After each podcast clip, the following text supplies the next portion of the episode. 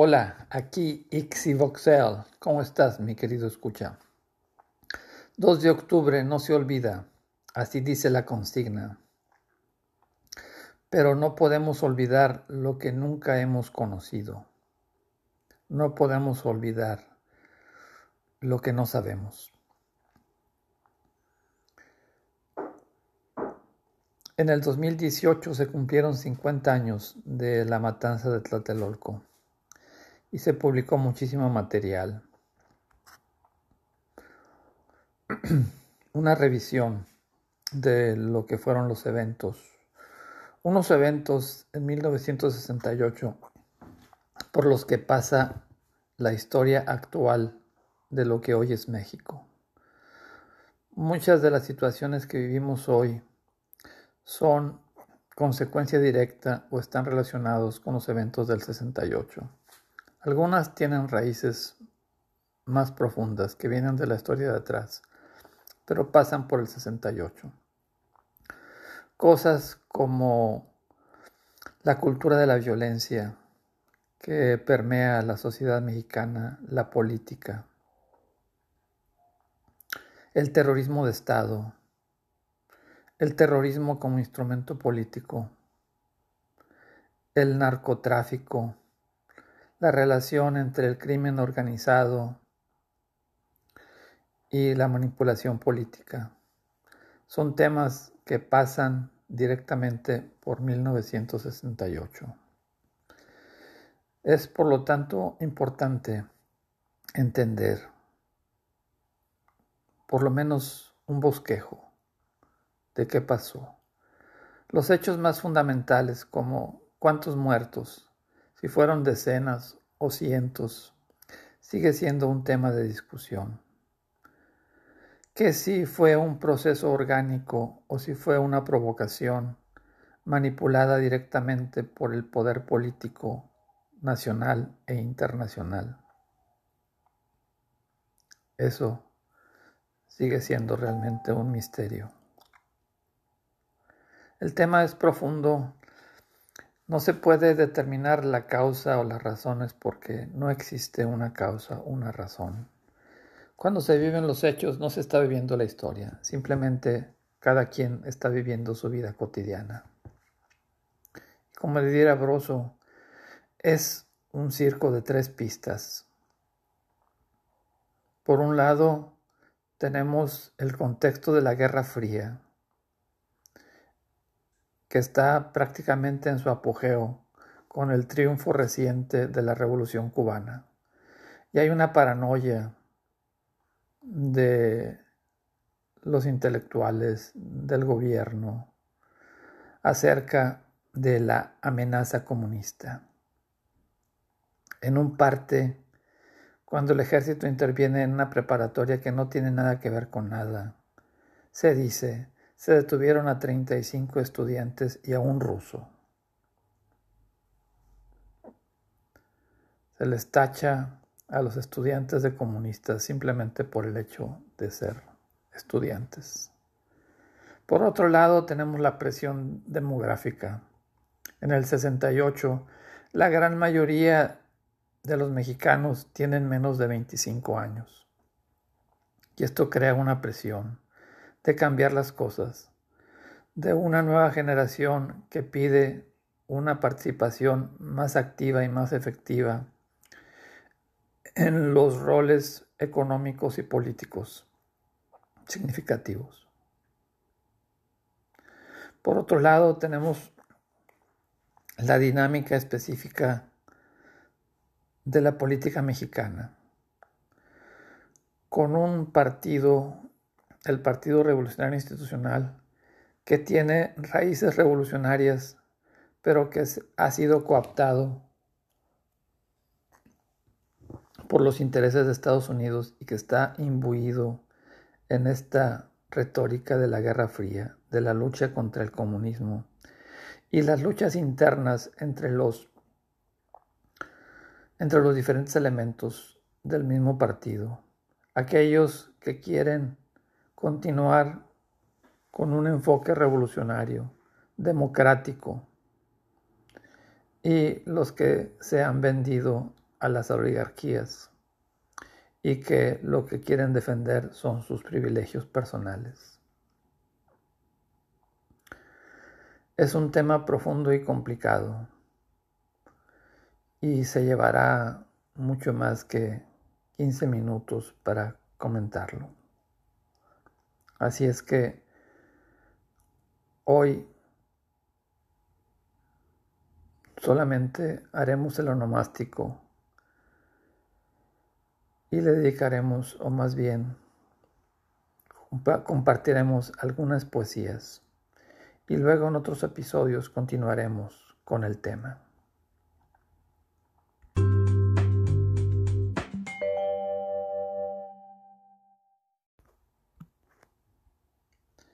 Díaz Ordaz se formó una mala idea del doctor Chávez, en ese entonces rector de la Universidad Autónoma de México, cuando se decidió en una célebre votación de 1961 del Consejo Universitario si se eliminaba o no la materia marxismo del plan de estudios de la carrera de economía.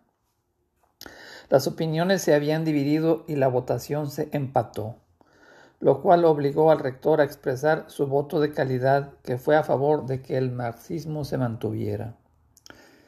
Pero el debate se hizo público y por lo visto la conducta del rector fue perfectamente registrada por el secretario de Gobernación, Gustavo Díaz Ordaz, que declaró en privado, Chávez es un pinche comunista. En marzo de 1966, un violento movimiento estudiantil financiado y dirigido desde la presidencia obligó a Chávez a renunciar.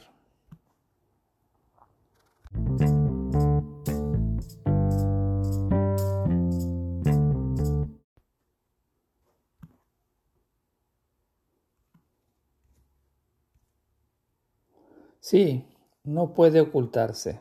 Hay enemigos, y muchos, y buenos, y gritan, y se multiplican, y trabajan mucho, frecuentemente de día, también por la noche y el alba. Y tienen cómplices entre tu gente, y muchos. Y tienen amigos, muchos amigos, los enemigos. Y son honrados de vez en cuando. ¿Y qué quieren? ¿Qué maquinan? ¿Por qué ríen tanto entre plato y plato? ¿Por qué hacen como que lloran cuando tocan? ¿Por qué se esconden? ¿Por qué parece que no tengan miedo? ¿De qué hablan de paz? ¿Por qué parlotean tanto? ¿Por qué no dejan de hablar? ¿De qué son enemigos? ¿De quién? ¿Desde cuándo? ¿Hasta cuándo?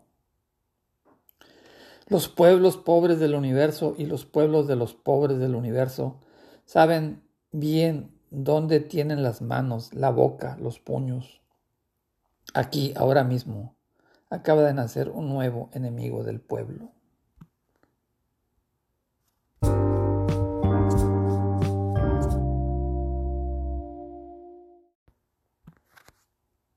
Yo acuso de Leopoldo Ayala. Yo acuso. Cada día esfuerzo más la edad que aumentan mis huesos. Cada día mis dientes toman por fuerza la palidez que aguanta mi rostro sin quejarse. Cada día mi cuerpo hierra al lodazal el gusto de morir en su hechura de socavón y es sudor violento. Y es como si las manos, a pesar de la guerra delirante del tacto, no temieran estar encintas, llenas de espinas y hechas de alambrados, de un producto masculino que cumpliera el extremo llorado por los ojos. Aplasta la miseria y la ofensa ensañada al pedazo que basta para vivir. Aplasta la orden y la insignia y la escarpela pelada de remover la piel. Aplasta el cerco testeriado por el plomo.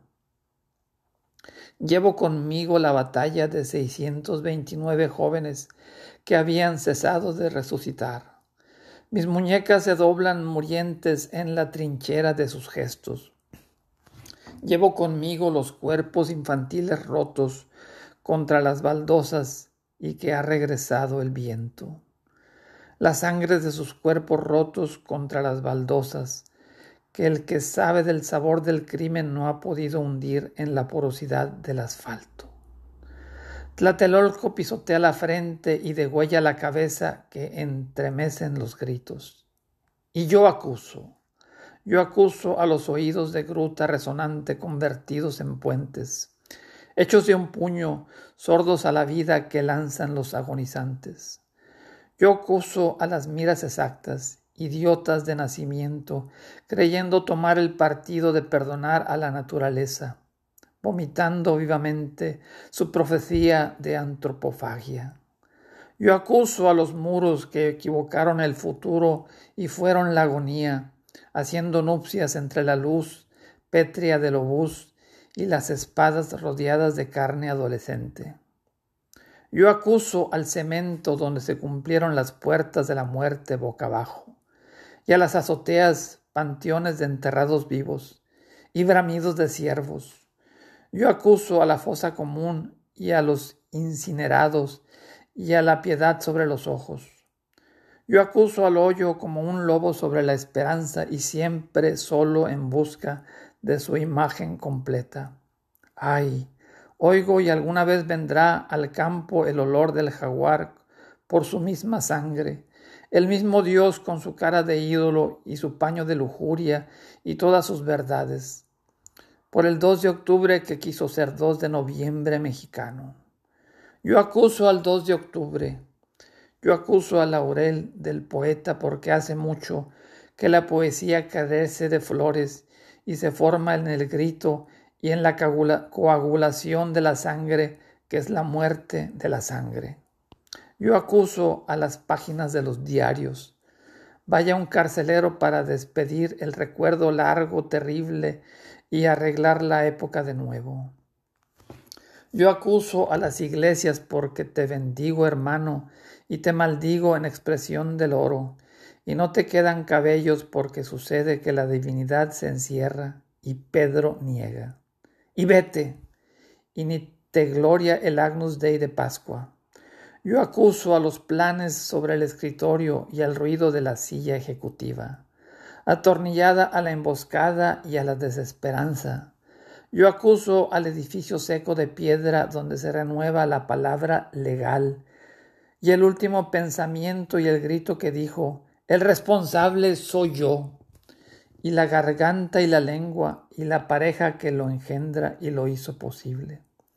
Yo acuso a la lista de desaparecidos, a los proyectiles, a los vehículos, a los frigoríficos, a los heridos con su carga, al campo que custodia la paz convertido en campo de concentración, y todo lo que va de pleno golpe. Yo acuso a las cárceles y a las celdas duras como latidos de mortero para dar cabida a los perseguidos y no agrandarlos y no esconderlos. Yo acuso a mi país por no lanzar sus cuerpos como cuchillos afilados y acometer como mariposas heridas por las calles. Yo acuso todo lo que vendrá si a mi suelo el odio cincela perforaciones y las enciende, y porque rueda castillos de cohetes de la infamia. Yo acuso, yo acuso, yo acuso a mi siglo donde se baila, yo acuso a mi siglo donde se bebe, yo acuso a mi siglo donde se hace el amor voraz en diez minutos. Yo acuso a mi siglo donde se apila a los vivos y se abren las esclusas, que queman los párpados y se grita a los muertos y se mata y derriba al hombre. México, 1968.